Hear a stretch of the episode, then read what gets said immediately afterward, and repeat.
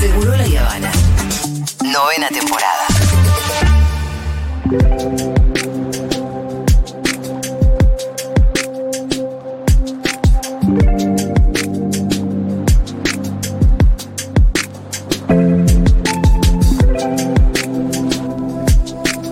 Bueno, em, las organizaciones eh, que vienen trabajando por la ley de humedales, la verdad que, bueno, no están pasando por un buen momento anímico, hay que decirlo, aunque no hay que bajar los brazos, porque la ley de humedales quedó excluida del temario de las sesiones extraordinarias del Congreso y, como lo decíamos hace un ratito, es una frustración que ya tiene por lo menos una década.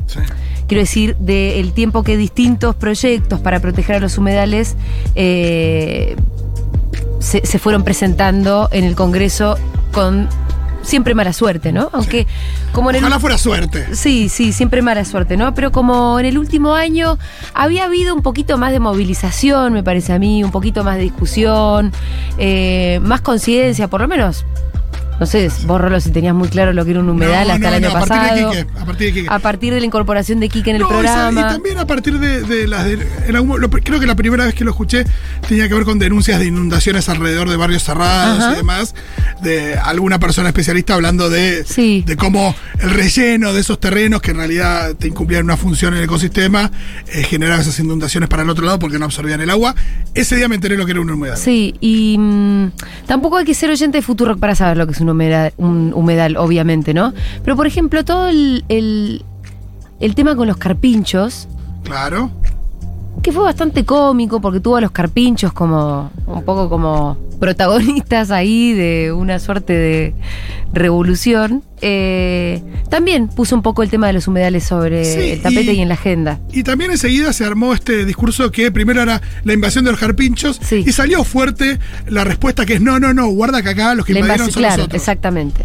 Bueno, para hablar un poquito de el- los posibles destinos de la ley de humedales y otras cosas, estamos en comunicación con Ana Di Pangracio, que es directora ejecutiva adjunta de FARN y abogada ambiental. Ana, ¿cómo estás? Julia Mengolini y Fito Mendoza te saludan. Hola, ¿qué tal? Buenas tardes. Buenas Gracias. tardes, Ana, ¿cómo estás? Muy bien, gracias.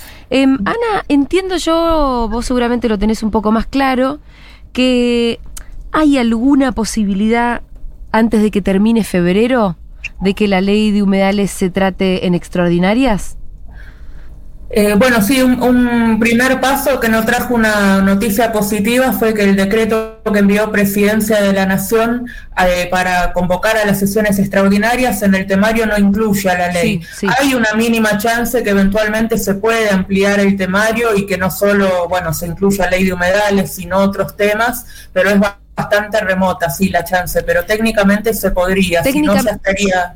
Eh, sí, todo para el 1 de marzo, ya el nuevo año parlamentario. Claro, claro. Eh, técnicamente, ¿qué tendría que pasar? ¿Tendría que haber como un plenario de comisiones, alguna cosa así? Eh, ciertamente para acelerar los tiempos, sí, cualquiera sea la ley que se trate, todas las comisiones que tendrían que evaluarla para que den los tiempos en, en el corto plazo que, que duran las sesiones extraordinarias, tendrían que hacer plenarios sí de, de comisiones, ¿no? Pero tiene que plantearse antes que nada el tema como parte de la agenda. Claro, claro. Bueno, sin duda también una voluntad política, que es lo que vimos que está No siendo, que, que no hubo, ¿no? Y que, Sí. y que además está siendo como em, muy interrumpida por distintos lobbies. Acá decíamos, bueno, siempre habla aquí que no de un triple lobby en cuanto a la ley de humedales. Sí, la ley de humedales tiene todos los lobbies, tiene en contra el lobby minero, el del sector del agro, la agricultura y ganadería a gran escala y el del desarrollo inmobiliario también. Por ahora, desgraciadamente, parece que han hecho más mella que la demanda popular por una ley de humedales y que las personas que nos representan en el Congreso, si bien muchas de ellas han expresado su compromiso por la ley y hasta han presentado proyectos, aún muchas siguen sin dar el, con- eh, y generar el consenso que es necesario para que prospere del, del Congreso. ¿no? Hay que recordar que ya se cayó teniendo dos medias sanciones en Senado en 2013-2016 y en esta tercera ocasión tuvo un dictamen favorable, un texto unificado, muy bien trabajado de manera participativa y perdió estado parlamentario cuando tras las elecciones se renovó la composición del, del Congreso. Por eso que no quedaba otra que quedara para extraordinaria, sino ya hay que pensar en el nuevo año parlamentario 2022, que esperemos que varios legisladores que así se comprometieron presenten nuevamente proyectos de ley para retomar la discusión. Bueno, me parece interesante también hablar de esto. Si, si mm, no fue incluido en sesiones extraordinarias y pierde estado parlamentario, saber que de cualquier manera la oportunidad vuelve a empezar el año que viene con un nuevo año parlamentario. Y me parece que el camino recorrido, contámelo un poco más vos, em, no fue en vano, quiero decir, un poco lo comentábamos antes de saludarte.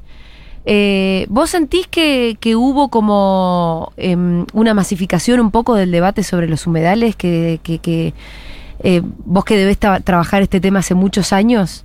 Sí, sí, lo sigo ya hace más de una década, tal cual. Hay una diferencia muy grande, no solo en que ya está bien instalado en la discusión parlamentaria, siempre sabemos que hay, bueno, legisladores que apoyan lo que es estrictamente una ley de protección ambiental de humedales y algunos otros que apoyan proyectos que son más de, de perfil productivista, digamos, sobre todo los que representan a provincias del noreste del país, que son fuertemente ricas en, en humedales pero después también en los medios, antes teníamos que estar explicando mucho qué, de qué se trataba, un humedal, poner ejemplos, ahora ya son titulares de, en diarios, ¿no? en notas de manera online, nos convocan, es uno de los temas por el que más nos convocan para radios, podcasts, etcétera, y también la movilización ciudadana, como en su momento se dio en torno a la ley de bosques y de glaciares, ya en los, en los últimos años ha crecido exponencialmente distintos grupos y movimientos que han ido surgiendo a lo largo del país, ¿no? Por eso que somos optimistas pese a, la, a las eh, noticias eh, negativas que tuvimos en los últimos tiempos, que, creemos que más a la corta que a la larga se va a terminar sancionando una buena ley de humedales, pero hay que seguir trabajando. Si no fuéramos optimistas no estaríamos en esto. sí, totalmente. Y además la, la, militancia y la convicción te obligan al optimismo. Em, ¿Por qué es importante una ley de humedales? Como para, me parece que es un tema que la verdad que acá repasamos mucho, pero no está de más volver a acordarnos qué es un humedal y por qué es importante sobre todo una ley. Sí, bueno, los humedales son básicamente zonas de tierra que están inundadas de forma temporal o permanente. El agua es un elemento clave que define todas las características que le, que le son propias. Eh, son uno de los ecosistemas que más han retrocedido a nivel global. En Argentina no tenemos estos datos, desgraciadamente es una de las tantas lagunas de información ambiental que tenemos, pero sí a nivel global, eh, según la Convención Internacional de Humedales, de la cual Argentina es parte, en los últimos 300 años ha desaparecido el 87% de la superficie de humedales conocida en el planeta. ¿no? Si bien en Argentina no tenemos esas, esas cifras, sí sabemos que por lo que se ve los territorios que se están degradando y perdiendo cada, cada día y que están en una situación de emergencia. Argentina es muy rica en materia de humedales, es muy dichosa, tiene diversidad de humedales a lo largo del país, según eh, la información del Inventario Nacional de Humedales generado por especialistas, eh, hay un 21,5% del territorio alcanzado por estos humedales y las mismas causas que les afectan a lo largo del mundo aplican a Argentina, desaparecen a mano de agricultura y ganadería a gran escala, actividad minera, desarrollo industrial e inmobiliario,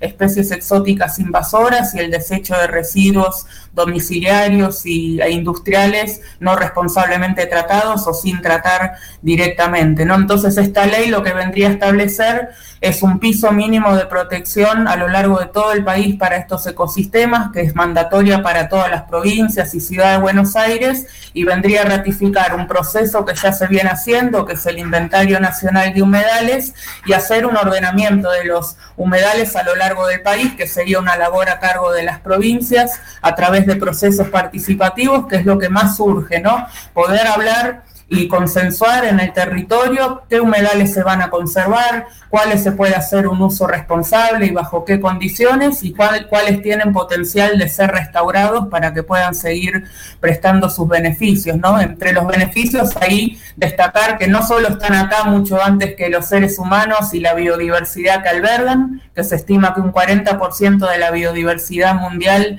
vive o se reproduce en ellos, sino que además son eh, una gran fuente de agua dulce dulce, ¿no? Siempre destacamos que sin agua dulce no hay vida en la tierra, y eso incluye a la humana, y tampoco hay producción, que es algo que charlamos, bueno, con, Sí. con quienes se oponen, ¿no? A esta, a esta ley. Eh, ¿hay, ¿Hay leyes eh, similares a la que queremos sancionar en otras partes del mundo?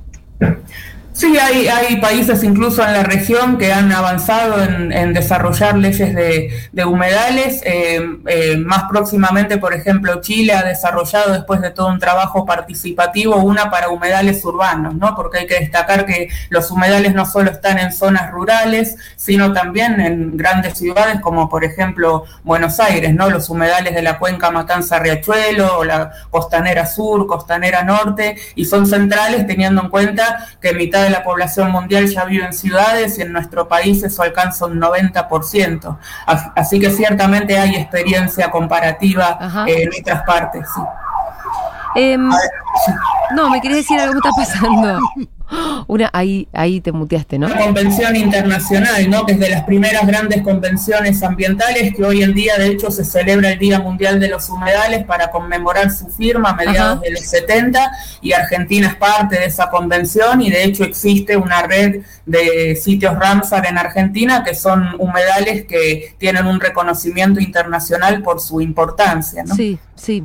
Em, bueno, esperemos tener mejor suerte en los próximos años. Me parece, insisto con esto, me parece que el camino recorrido no fue para nada en vano. Así que, bueno, sigamos en el mismo sentido. Ana, te mandamos un abrazo. Eh, no, por favor, gracias a ustedes y les invito a visitar leydehumedalesya.org para estar al día de- del seguimiento de este proceso legislativo. Gracias. Ana Di Pangracio, directora ejecutiva adjunta de FARN y abogada ambiental en comunicación con Seguro La Habana sobre la ley de humedales en el Día Internacional de los Humedales. Creo, ¿no? ¿Así lo dije bien?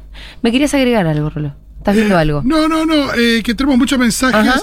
de gente agradeciendo que tratemos este tema, eh, que muchos otros medios no lo... Es verdad que en otros medios no se habla de esto, ¿eh? Y porque no conviene. Se habló de los carpinchos, Cuando, ¿eh? sí, pero los carpinchos siempre no. Porque fue divertido, ¿viste? Pero no, eh, no en profundidad. Porque si vos tenés que profundizar, tenés que hablar de los, los lobbies que son los que se oponen a la ley de humedales. Y cuando hablas de los lobbies y de los grandes poderes que se oponen, lo que haces es meterte posiblemente con auspiciantes. Entonces mejor no conviene. Se empezó a hablar con el tema de Rosario, de los incendios en las islas frente a Rosario. Claro, ahí ahí se habló bastante mucho. del tema también. Sí, Lo totalmente. recuerdan por aquí. Bueno,